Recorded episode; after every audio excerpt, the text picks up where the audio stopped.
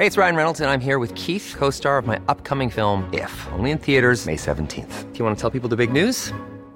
All right, I'll do it. Sign up now and you'll get unlimited for $15 a month in six months of Paramount Plus Essential Plan on us. Mintmobile.com slash switch. Upfront payment of $45 equivalent to $15 per month. Unlimited over 40 gigabytes per month. Face lower speeds. Videos at 480p. Active Mint customers by 531.24 get six months of Paramount Plus Essential Plan. Auto renews after six months. Offer ends May 31st, 2024. Separate Paramount Plus registration required. Terms and conditions apply if rated PG.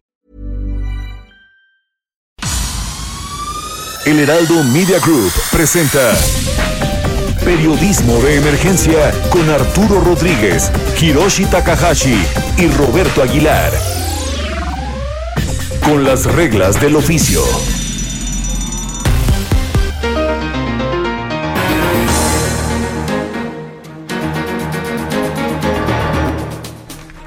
Bienvenidos a Periodismo de Emergencia, como siempre es un gusto saludarle. Eh, yo soy Arturo Rodríguez y está conmigo aquí en cabina Hiroshi Takahashi. Hiroshi, Arturo, muy buenos días. Es un sábado especial. Eh, le hemos platicado que todas las semanas hemos tenido un ajetreo informativo importante. En esta ocasión ya está con nosotros también Roberto Aguilar, el editor en jefe de Forbes México. Y co-conductor de este espacio. Roberto Aguilar, pues qué gusto poder encontrarnos una vez más. ¿Qué tal? Muy buenos días. Gracias a, a ustedes y a todos los que nos hacen favor de escucharnos. Iniciamos periodismo de emergencia con las reglas del oficio y naturalmente con nuestro resumen semanal.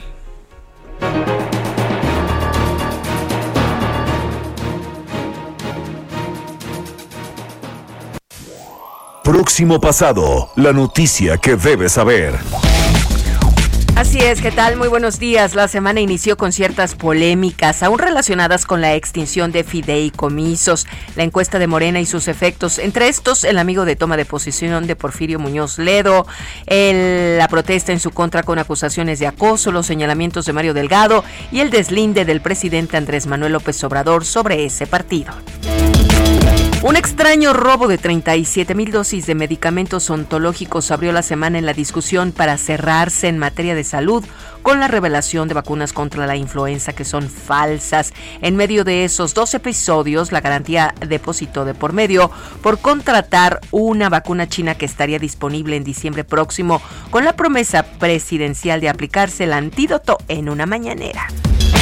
Entre las noticias más relevantes destacó la negativa de registro a México Libre confirmada por el Tribunal Electoral del Poder Judicial de la Federación, que sí admitió el registro de tres partidos cuyos liderazgos son aliados del presidente López Obrador. Se trata del Partido Encuentro Social de Hugo Eric Flores, Redes Social Progresistas de Elba Ester Gordillo y Partido Fuerza Social de Pedro Aces, el ex setemista que con la CATEM parece intentar crear un corporativo similar a la CTM dentro de la llamada 4T. Si bien la relevancia de estas noticias constituían lo más relevante de la semana, el escenario cambió cuando la tarde del jueves 15 fue detenido en el aeropuerto de Los Ángeles el general Salvador Cienfuegos Cepeda, quien fue secretario de la Defensa Nacional durante el gobierno de Enrique Peña Nieto. La detención del general exsecretario se inscribe en un contexto de poderosos caídos entre los que destaca del lado mexicano la exsecretaria de Estado Rosario Robles Berlanga y el exdirector de Pemex Emilio Lozoya. Si bien con restricción domiciliaria del lado estadounidense, Cienfuegos se suma a Genaro García Luna, quien fue secretario de Seguridad Pública, con Felipe Calderón, colocándonos ante un escenario inédito en la historia del país. Con las reglas del oficio por El Heraldo Radio.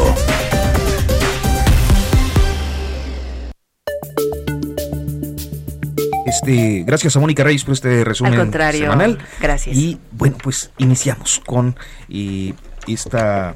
eh, eh, ¿Qué podemos decir? Pues este aniversario.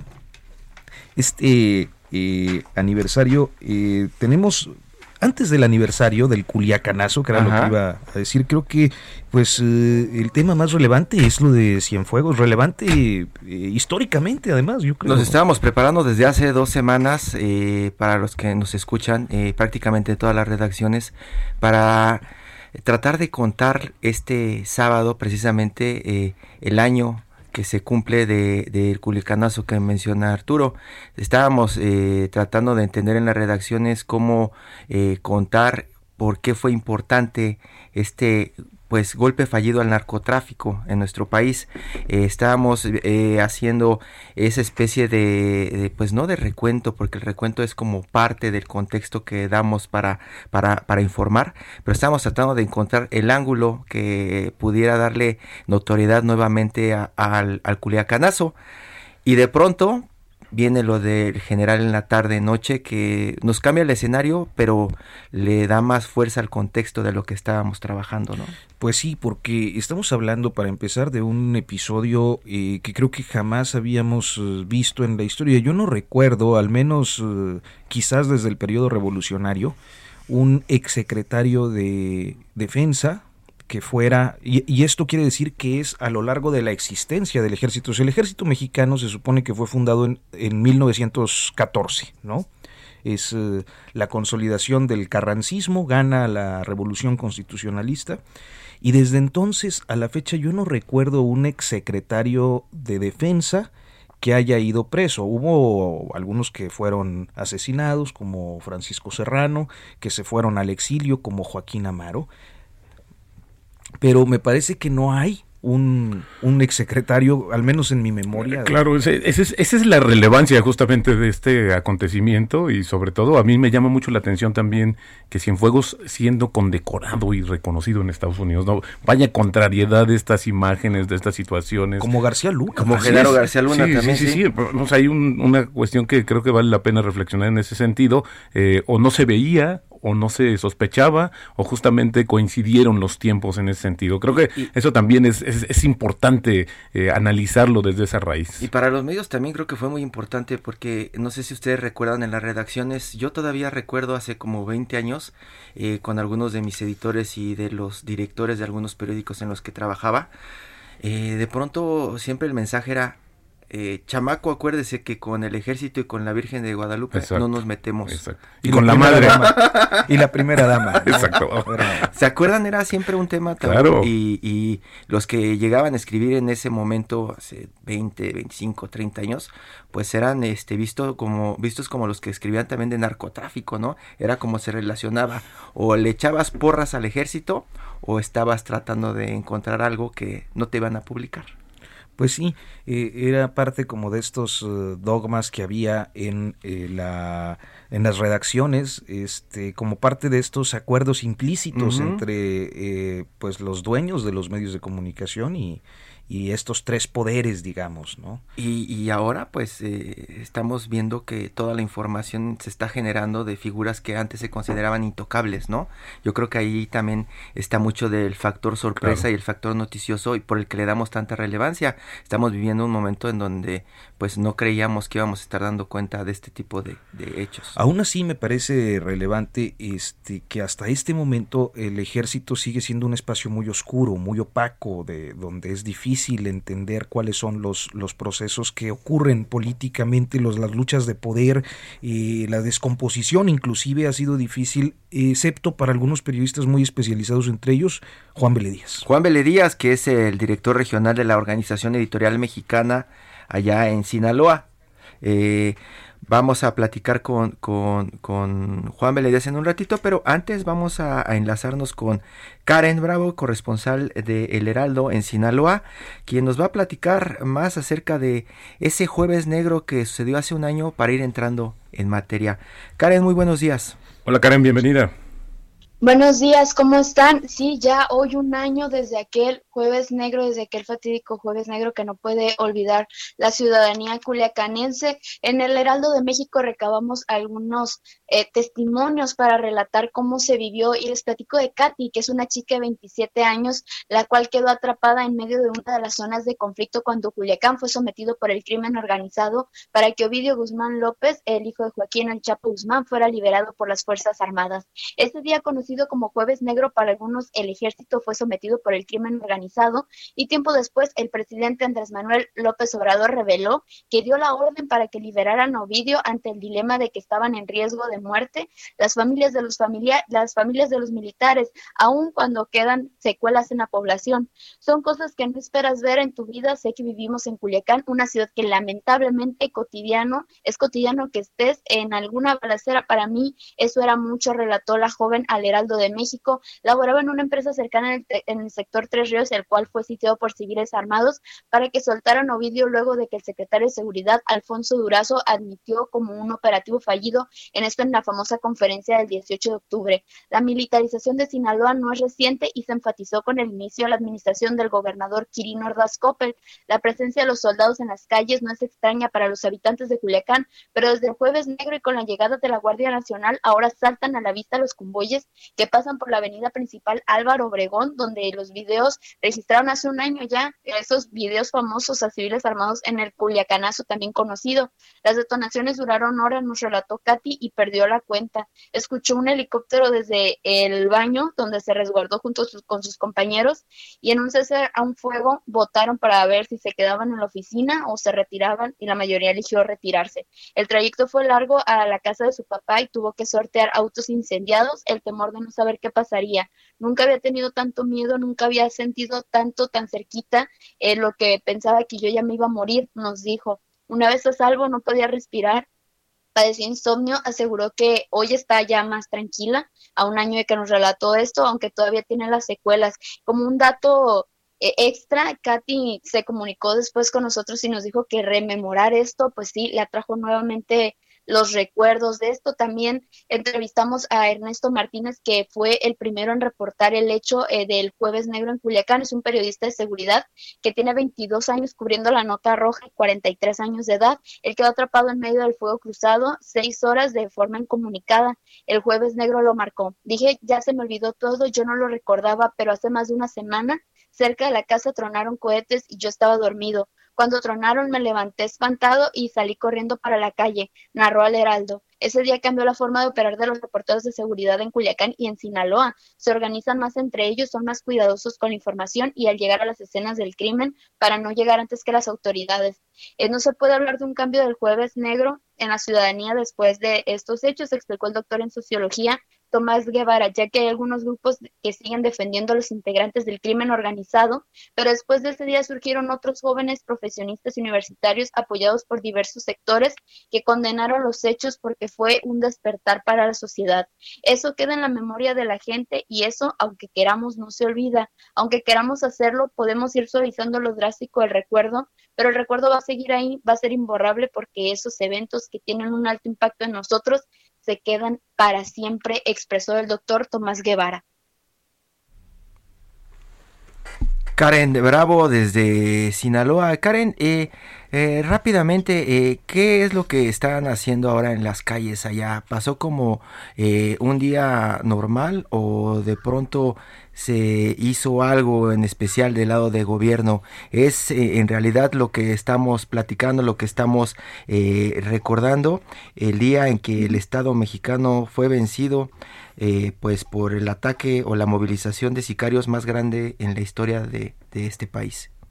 En realidad el gobierno no hizo ninguna referencia a este día, pero la sociedad civil organizada, principalmente la organización Iniciativa Sinaloa, que es un centro de investigación ciudadana, sí organizó una serie de actividades y foros de pacificación. Se hizo un análisis respecto a lo que fue el jueves negro eh, en, en, Culiacán, el impacto social. También hoy por la noche va a haber una proyección de un documental de El día que perdimos la ciudad. Se titula eh, utilizando el mapping del Centro de Ciencias de aquí de Culiacán. También el Instituto Municipal de la Juventud de Culiacán hizo un foro de, de, compartir experiencias, un conversatorio con periodistas que cubrieron la nota ese día y le dieron seguimiento a este proceso. Eso, eso ha sido lo que, lo que ha marcado a Culiacán, más bien la organización, la sociedad civil organizada por parte del gobierno. No ha habido algún comentario ni ningún evento conmemorativo o de lamentación respecto a estos hechos. Karen Bravo, corresponsal del Heraldo de México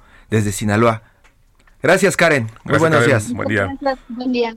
Interesante porque al último, pues sí, el gobierno no puede eh, festejar o conmemorar una fecha como esta. Eh, es es eh, una, yo creo que uno de los episodios más polémicos de lo que va del sexenio porque tiene una doble lectura. Por un lado, efectivamente, la declaración oficial de asumir la responsabilidad en función de preservar la paz y la seguridad de ciudadanos que podían verse eh, víctimas en un enfrentamiento. Y por el otro la renuncia o la omisión digamos a la obligación de proceder eh, judicialmente pues sobre un eh, presunto criminal que contaba con orden de aprehensión. Es un choque no de de posiciones que naturalmente seguirá siendo objeto de polémica. Juan Vélez Díaz, el director regional de la Organización Editorial Mexicana desde Sinaloa. Juan, buenos días, Juanito. Hola, Juan. Hola, ¿qué tal, eh, Hiroshi? ¿Qué tal? ¿Cómo están? Buen día. Qué gusto saludarlos. Qué gusto saludarte, Juan. Eh, nos estaba contando la corresponsal del Heraldo de México, Karen Bravo, lo que está pasando por allá. Prácticamente es como una página, como bien cuenta Arturo Rodríguez, una página de la historia de México a la que le dieron la vuelta demasiado rápido y ya quieren pues olvidar. Pero ¿qué es lo que está pasando, Juan, con todo el tema del culiacanazo que hemos estado platicando y la estructura del el ejército mexicano que es parte de lo que has estado informando esta semana? ¿Algo está sucediendo dentro del ejército, Juan? Sí, sí, sí, son dos temas, eh, pues bueno, vinculados, un poco distantes, que de nuevo se vuelven a, a juntar, ¿no? Por un lado, pues el primer año, ya escuchamos a Karen con el tema de este jueves negro que se cumplió su primer año y lo que implica, las implicaciones que tiene para el Estado en su conjunto, las Fuerzas Armadas, el sexenio, porque prácticamente es una derrota de eh, eh, los cuerpos de seguridad del gobierno de Andrés Manuel López Obrador, quedan marcados durante este sexenio por lo que significó y todos los errores y las omisiones que llevaron a cabo ese día y que bueno, pues ahí están, ¿no? Ya forman parte de la memoria colectiva en la capital del estado y en nuestro país. En cierta forma, eh, ya no se habla de otra forma cuando te refieres a una operación fallida más que como el adjetivo de culiacanazo. Se volvió un, un, adjetivo casi, ¿no? Pero bueno, el, eh, el año se cumple, sí, eh, nosotros hicimos una, una, un dossier especial con tres factores fundamentales, ¿no? Por un lado, el tema de las víctimas, cómo se está viviendo con las personas que estuvieron en el epicentro del suceso a un año, eh, la parte del impacto psicológico y las vivencias de muchas de las personas que estuvieron ahí, ¿no? Por el otro, pues bueno, lo que implica los reacomodos, los nuevos liderazgos al interior de la organización criminal eh, con base en Sinaloa, en el Pacífico, y lo que es eh, la nueva generación de, mandos, ¿no? Con los hijos de Chapo Guzmán a la cabeza. Ese trabajo, pues también eh, lo pueden ustedes consultar en línea como parte del trabajo de la Organización Editorial Mexicana.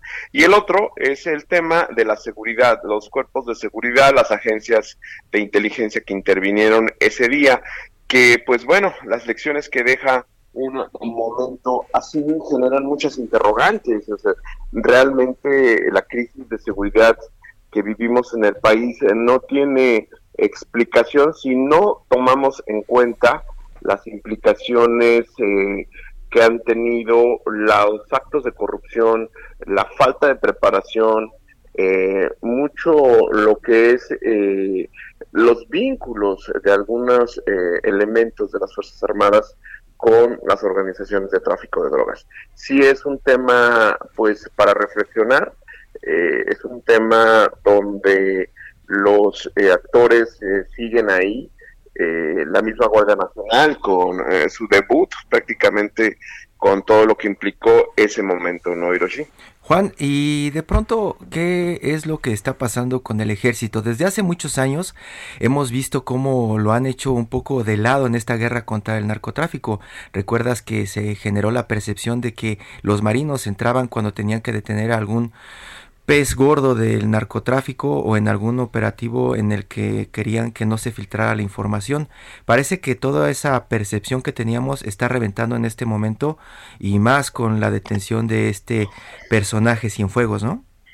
Sí, sí, sí, realmente pues eh, un tema que sí los escuchaba eh, implica una especialización que lleva años. Esto es consecuencia de muchos problemas que se vinieron generando a lo largo de los últimos sexenios. El tema, eh, uno esperaría eh, hace tiempo que hubiera estallado con el eh, sexenio de Calderón por todas las corruptelas que se generaron al interior de la Secretaría de la Defensa Nacional en el sexenio de Felipe Calderón. nunca imaginamos, la verdad les confieso, que fuera a reventar por el lado de el sexenio de Enrique, de Enrique Peña Nieto y lo que significó el sexenio, ¿no? Con la palabra corrupción, sí, ya eh, casada, ligada, pegada a, esa imagen de Peña Nieto para todos los mexicanos. Y pues bueno, ahora eh, su brazo derecho, el hombre de todas sus confianzas, el secretario de la Defensa, detenido eh, en Estados Unidos y pendiente de su primera audiencia ante la Corte de Distrito Este de Brooklyn dónde se lleva el caso de Genaro García Luna, dónde se llevó el juicio contra Joaquín El Chapo Guzmán y dónde tiene el ex fiscal de Nayarit, el, antiguo procurador de justicia del estado de Nayarit, Edgar Beitia, pues su caso en curso, ¿no? Sí son eh, expedientes judiciales que están brincando, que están salpicando y que este en particular nos lleva a pues llevar con tiento, analizar con lupa todas las acusaciones y las evidencias que se están conociendo. ¿Por qué? Porque nos da una idea de realmente cómo pudo haber sido la relación entre las líderes de, una facción de narcotráfico con los altos mandos militares, ¿no? ¿Qué, está pasando, Juan, esa, esa lectura que haces de pronto? Eh, detienen a un miembro del gobierno de México muy destacado, pero antes con los militares, si, si la percepción y lo que yo recuerdo era que los detenían, los metían como a su cárcel privada y se acababa el escándalo. Sabíamos años después de lo que pasaba por algún castigo eh, a algún militar en este caso se está ventilando todo públicamente y parece como que lo pusieron, Juan. Sí, de hecho yo recuerdo hace muchos años eh, algún militar me dijo, mientras más eh, tareas se le encomienda el gobierno fuera de los ámbitos netamente de defensa nacional a los militares, más problemas va a haber con el mundo civil y los tribunales civiles. Lo estamos viendo, ¿no? La eh, pues fuerte participación de las Fuerzas Armadas en los últimos sexenios en labores de seguridad pública, pues está teniendo consecuencias muy fuertes por sus errores, omisiones y complicidades con las bandas delincuenciales, ¿no? Entonces es un tema que sí eh, se veía venir y bueno, ahí está en las portadas de los principales periódicos del país. Oye Juan, y viendo hacia el futuro, esta cuestión del culiacanazo que va a tomar o no fuerza, se va a desvanecer, pero más allá de esto, el tema del ejército, con esta concepción, este, este tratamiento, ¿cómo lo veremos hacia el futuro? Viendo que también lo que decía Hiroshi, se han destapado muchas cosas que a lo mejor se sabían, ¿no? Pero no estaban tan documentadas como hasta hoy. Y bueno, incluso eh, semillero de algunos grupos eh, que servían al narcotráfico. ¿Cómo lo vamos a percibir ya en ese sentido al ejército, Juan?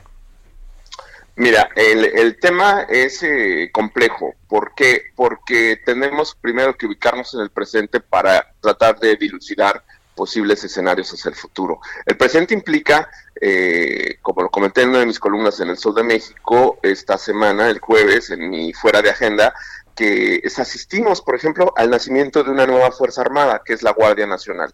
Sí, no son militares ni son policías, es Guardia Nacional, con todo lo nuevo que ello implica ¿sí? Es decir, el retiro en este sexenio más abierto de los soldados en labores de seguridad para cederles, muchos cambian nada más de uniforme, a la Guardia, Nacional la preponderancia. Sí es una decisión que se tomó este sexenio que vamos a ver cómo la Guardia Nacional responde a esos requerimientos que le urgen al país en materia de seguridad. Un retiro paulatino es lo que te puedo decir que vamos a ver, más eh, menos presencia militar, propiamente uniforme verde olivo, en labores de seguridad, cediéndole ese, ese escenario a la Guardia Nacional. ¿Qué vamos a ver? Que estoy eh, hablando constantemente con mis fuentes y hay un, uh, un, proceso de recambio generacional en los este, altos mandos. Eh, hay Juan, un escenario. Juan, Juan este, te, saluda Arturo Rodríguez, no, no habíamos intercambiado eh, comentario. Vamos a hacer una pausa y si nos permites, quisiéramos seguir eh, platicando contigo después del corte. Adelante.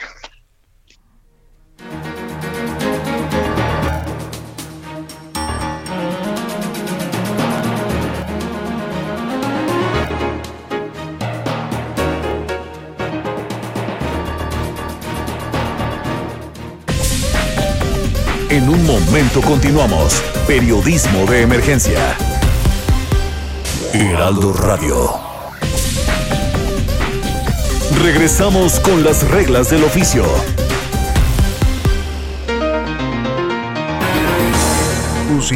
Continuamos en periodismo de emergencia. Estamos hablando con Juan Vélez Díaz eh, a propósito pues de la detención de Salvador Cienfuegos. Juan, eh, además de que creo que ibas a cerrar un comentario, me parece que una de las preguntas que más eh, he escuchado por estos días eh, entre ciudadanos es si esto no tiene un impacto, por ejemplo, para eh, pues la seguridad nacional en términos de lo que un secretario de defensa puede conocer a través de tantos años y de pronto caer preso eh, en un país extranjero. Así es, eh, sí tiene un impacto muy fuerte eh, a la columna de la seguridad del Estado, ¿no? Hay que ser muy enfáticos en eso, porque precisamente de ahí nacen los conceptos de seguridad nacional y seguridad interior. Lo que iba a comentar antes de irnos al corte es, eh, para nuestro auditorio que nos escucha, el país está dividido actualmente en 12 regiones militares. Cada región militar puede tener eh, bajo su jurisdicción a varios estados del país. Vamos a poner, por ejemplo, la quinta región militar que tiene su cuartel en Guadalajara, Jalisco. Comprende los estados de Colima, Aguascalientes, Zacatecas y Nayarit, ¿sí? Desde luego Jalisco. En esta quinta región militar eh, fue comandante hace muchos años Salvador Cienfuegos Cepeda. El país hoy tiene 12 regiones militares que normalmente están al mando, eh, desde, desde que se crearon a principios de los años 90, de generales de división. Son eh, comandancias que por su importancia estratégica para la seguridad del país eh, están al mando de los generales de más alto rango del ejército mexicano, generales de división.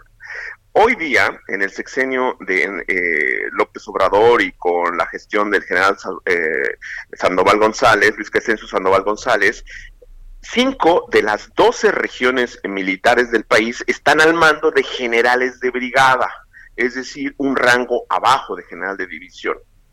¿Dónde están los otros generales de división que deberían estar al mando de las regiones militares? Está en curso un proceso de cambio generacional y hay muchos generales de división que se hicieron, sí, a la sombra de Salvador Cienfuegos Cepeda, que hoy día no tienen responsabilidad operativa. Sí, eso, sí, Arturo Hiroshi, no sale en los periódicos, no se dice, pero eso tiene una lectura al interior de las Fuerzas Armadas, que hay un recambio generacional, hay un movimiento, sí, fuera de foco, donde el ejército, las Fuerzas Armadas está teniendo una transformación.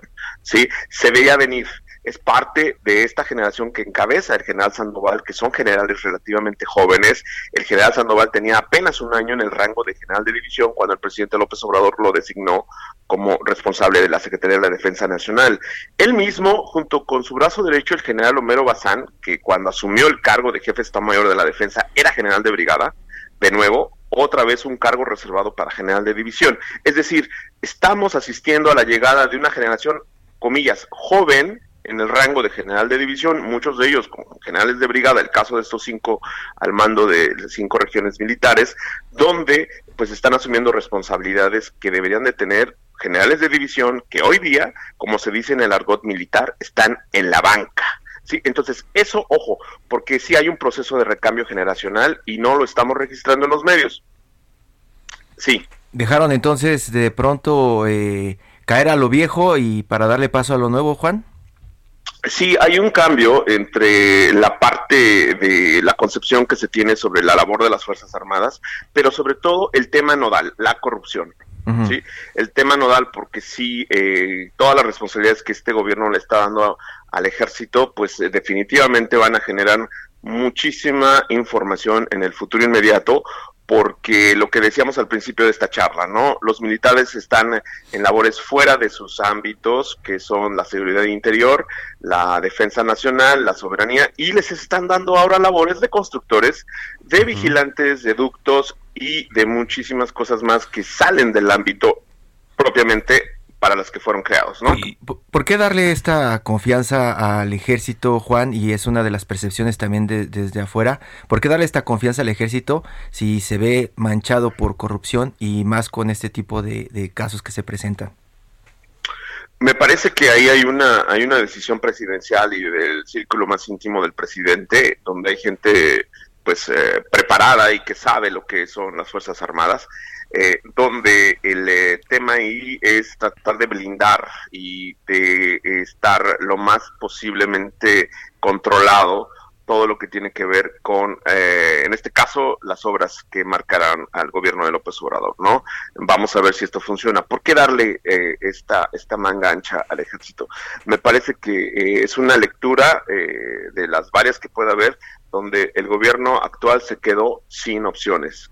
No hay opciones y la confianza que le tiene eh, el presidente López Obrador al ejército y a los funcionarios militares estriba en eso, ¿no? De que él quiere llevar a buen puerto sus intenciones en el ámbito de eh, cero corrupción y le está apostando a eso. No es una garantía, hay que decirlo, después de lo que ha pasado, pero también hay que mirar hacia el pasado para entender el presente y saber que esto no empezó con Peña Nieto ah. ni con Calderón, ¿no? Que viene un poco más atrás. Juan Díaz, pues muchísimas gracias por aceptarnos este enlace, platicarnos un poco de lo mucho que has estado trabajando, eh, pues yo no diría en estos días, creo que en estos años, ¿no? Eh, te agradezco mucho, eh, que te agradecemos mucho que nos ah, hayas compartido tus puntos de vista. Gracias, Juan. Gracias. Juan, buenos días, gracias. Todo menos fútbol.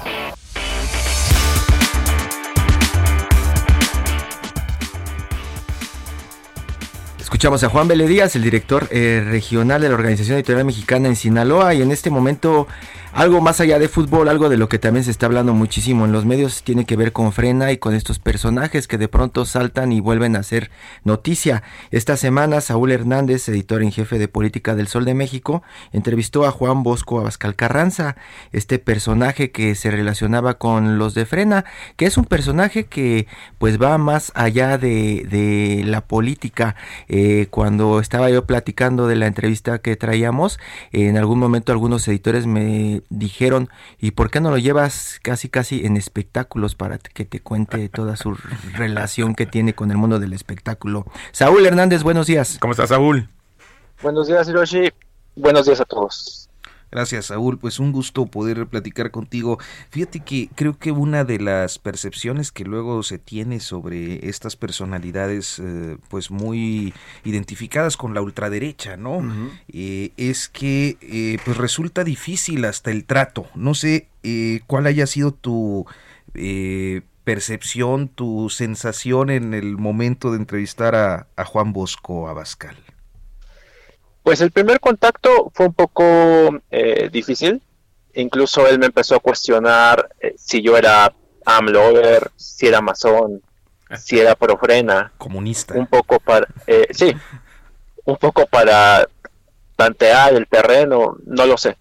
En la segunda llamada que yo le hice, ya se portó más accesible al demostrarle que lo único que yo hacía era periodismo y no me interesaba pertenecer a ningún tipo de movimiento. Pues y, luego, a continuación, vino esta, estos términos bajo los cuales se tendría que hacer la entrevista, ¿o no, Saúl? Sí, mira, en realidad en la segunda llamada ya se portó accesible. La primera fue, digamos, la llamada un poco más ríspida, porque de alguna forma también él se encontraba a la defensiva. Pero eh, la segunda llamada en realidad ya se portó eh, de una forma bastante, yo diría hasta amable, me concedió más allá de lo que le había pedido de tiempo y estuvimos charlando como hora y media, un personaje bastante interesante en realidad. Importante que eh, este personaje eh, pues tiene ya un largo recorrido dentro del mundo de la política. Cuéntanos un poco, eh, danos contexto de quién es este personaje y desde qué postura te estuvo respondiendo. Mira, para entender quién es este personaje hay que entender quiénes fueron su abuelo y su padre. Su abuelo fue el líder de los cristeros y su padre fue uno de los fundadores del movimiento sinarquista. Como entenderás, pues él también tiene esta postura eh, ultracatólica, eh, no lo oculta, incluso él se siente orgulloso, no, no tiene por qué esconderlo. Él en la política entra en el sexenio de Ernesto Cedillo, concretamente entra como asesor externo del procurador eh, Lozano Gracia. Recordarás que él fue procurador en, épocas de, Ernesto Cedillo y él es quien le, de acuerdo a lo que él me cuenta, él es quien le presenta a su hermano Carlos Abascal a Vicente Fox. Y entonces Carlos Abascal y Vicente Fox ya empiezan una relación gracias a Juan Bosco, y es cuando Vicente Fox eh, le pide a Carlos Abascal tomar la cartera de la Secretaría del Trabajo ya en su sexenio y recuerda que posteriormente Carlos Abascal pues también fue secretario de Gobernación. Sí. Paralelamente a eso, este Juan Bosco él seguía como asesor externo eh, no solamente ya en Procuraduría General de la República, sino también en, en Pemex. Él fue asesor externo, daba cursos con su empresa. Eh, dime. Sí, vamos a entrar, eh, nos está comiendo el tiempo y yo te ofrezco una disculpa, pero también te agradezco mucho este preámbulo para entrar a la entrevista.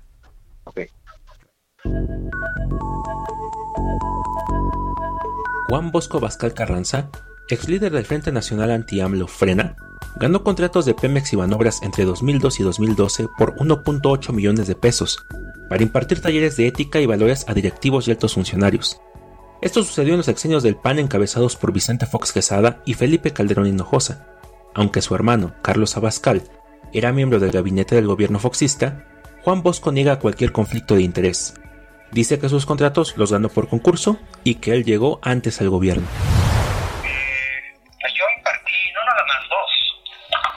Puedo platicar que yo entré al gobierno federal como asesor externo sí. desde la época de Cedillo. Sí o sea, yo fui asesor del Procurador General, don Antonio Lozano Gracia. Sí. Fueron mis primeros cursos de ética. Eh, ahorita te cuento un poco más de esa historia porque vale la pena que tú en tu reportaje pues la puedas pues publicar, considerar, ¿no? Para que la gente sepa que evidentemente no hay ningún conflicto de interés. Okay. Te voy a explicar por qué. Eh, cualquier curso que yo haya dado en gobiernos estatales como el de Jalisco, en la parte en la que fue gobernador Alberto Cárdenas, en cualquier municipio, como Huixquilucan o Naucalpan, en cualquier dependencia federal o estatal, invariablemente fue por concurso. Y pues me di el lujo de ganar, no sé, unos 20 o 30 concursos a lo largo de unos 15 años. Sí. Eh, licitando con mi empresa, Ingeniería de Valores Universales.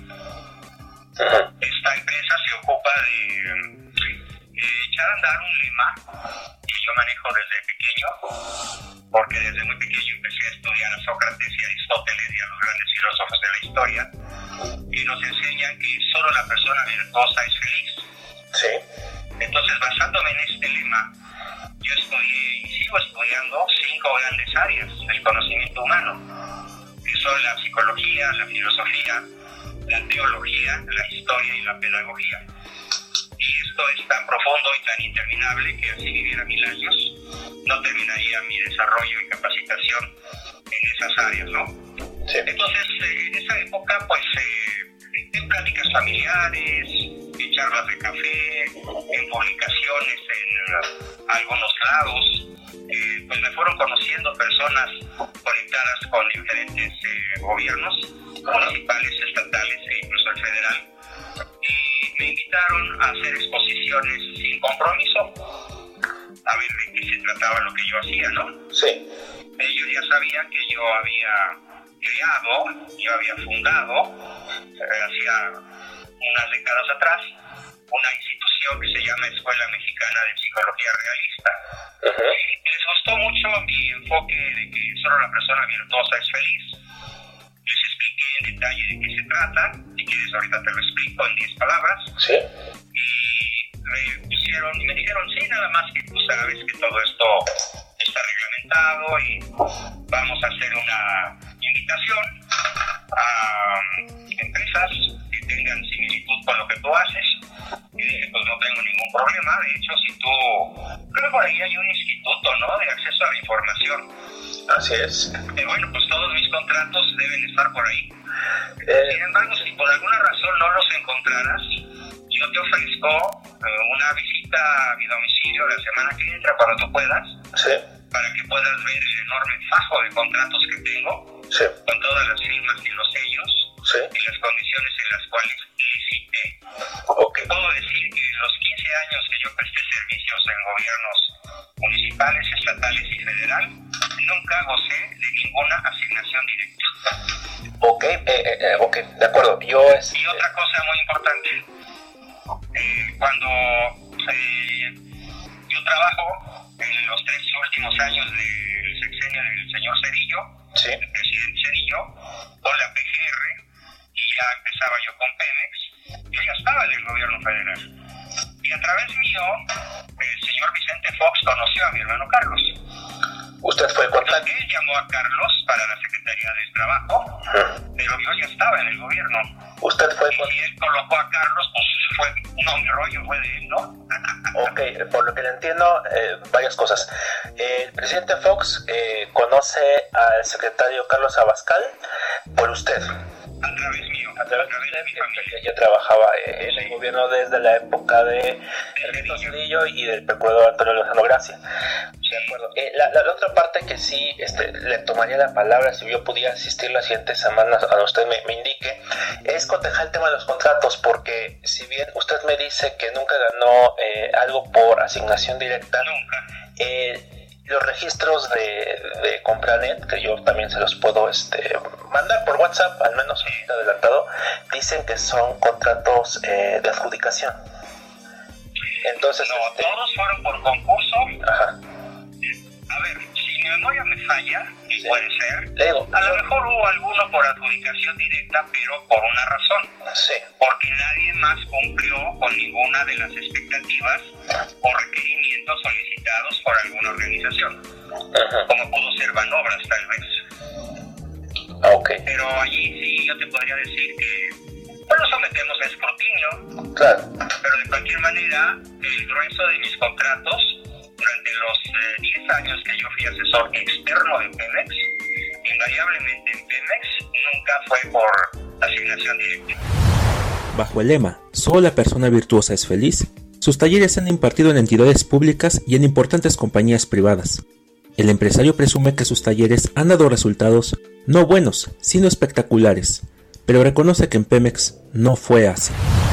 Te puedo decir, y no voy a dar nombres para no hacerme una publicidad eh, desleal en esos momentos, que he asistido, eh, impartido miles, literalmente miles de estos cursos a empresas de altísimo nivel, de la máxima categoría en México, no solamente en Pemex, por supuesto, y no, como te digo, no te voy a dar nombres, pero si tú quieres te los digo, ¿no? Tú eres el del criterio periodístico, no yo.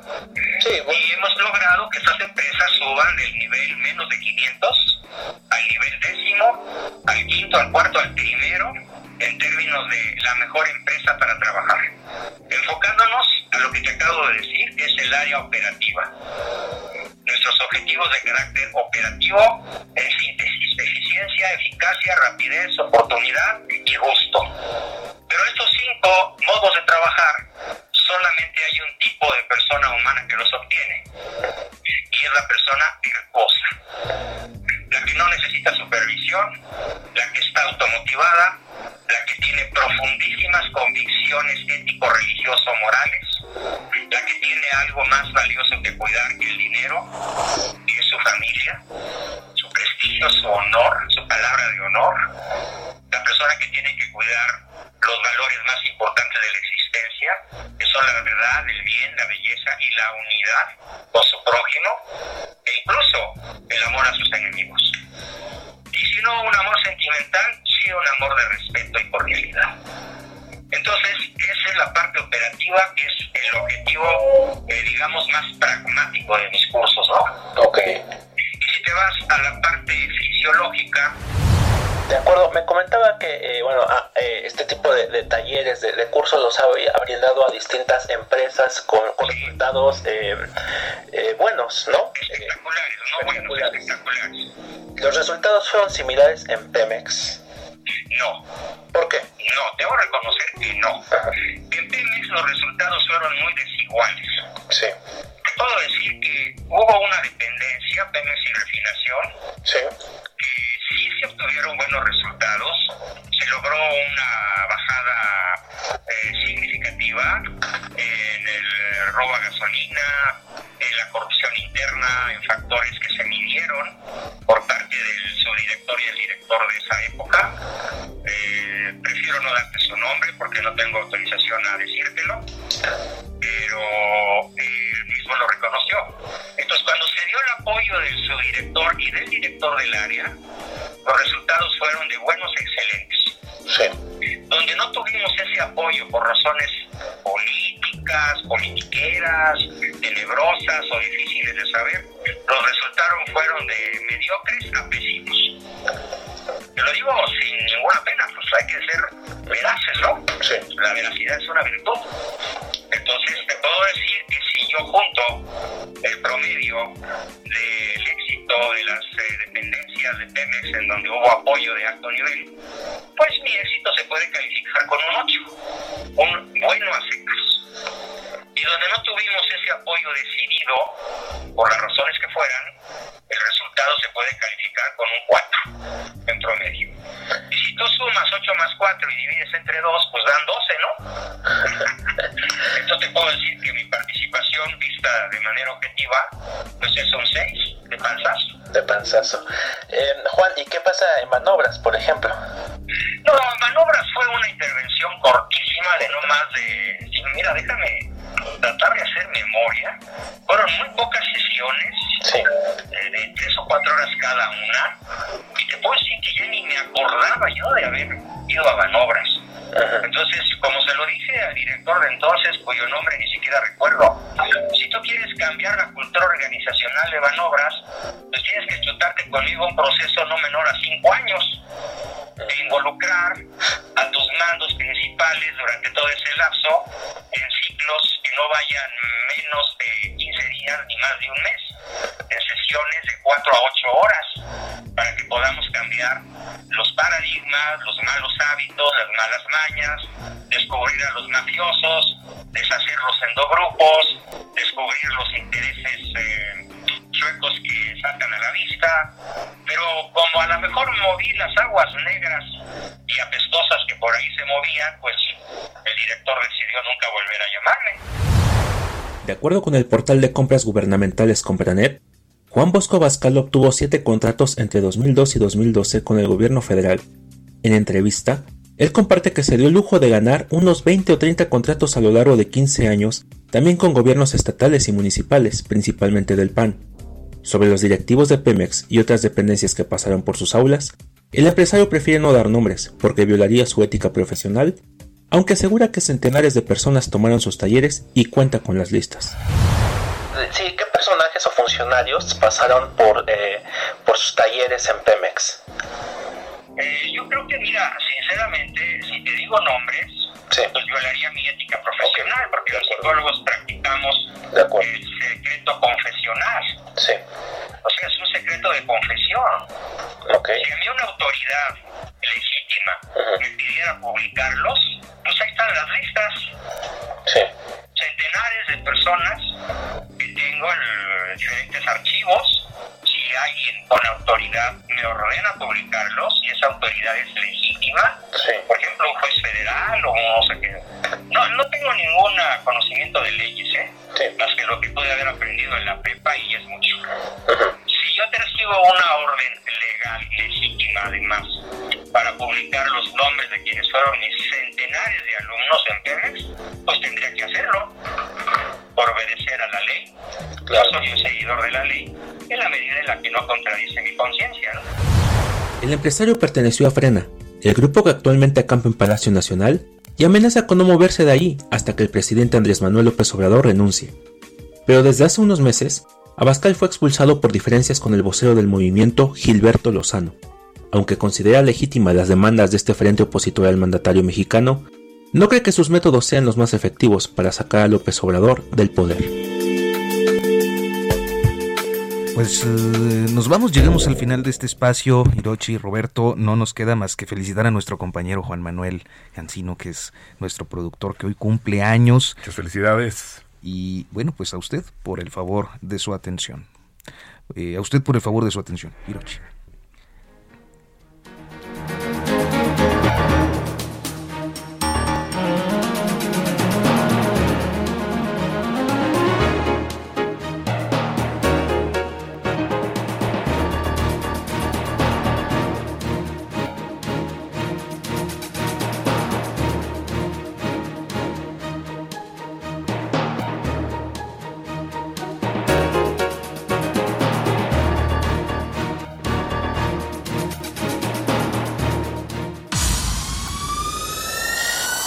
Esto fue Periodismo de Emergencia, con las reglas del oficio.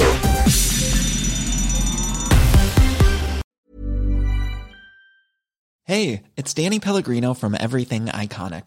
¿Ready to upgrade your style game without blowing your budget? Check out Quince. They've got all the good stuff shirts and polos, activewear, and fine leather goods, all at 50 to 80% less than other high end brands. And the best part? They're all about safe, ethical, and responsible manufacturing. Get that luxury vibe without the luxury price tag. Hit up quince.com slash upgrade for free shipping and 365 day returns on your next order. That's quince.com slash upgrade.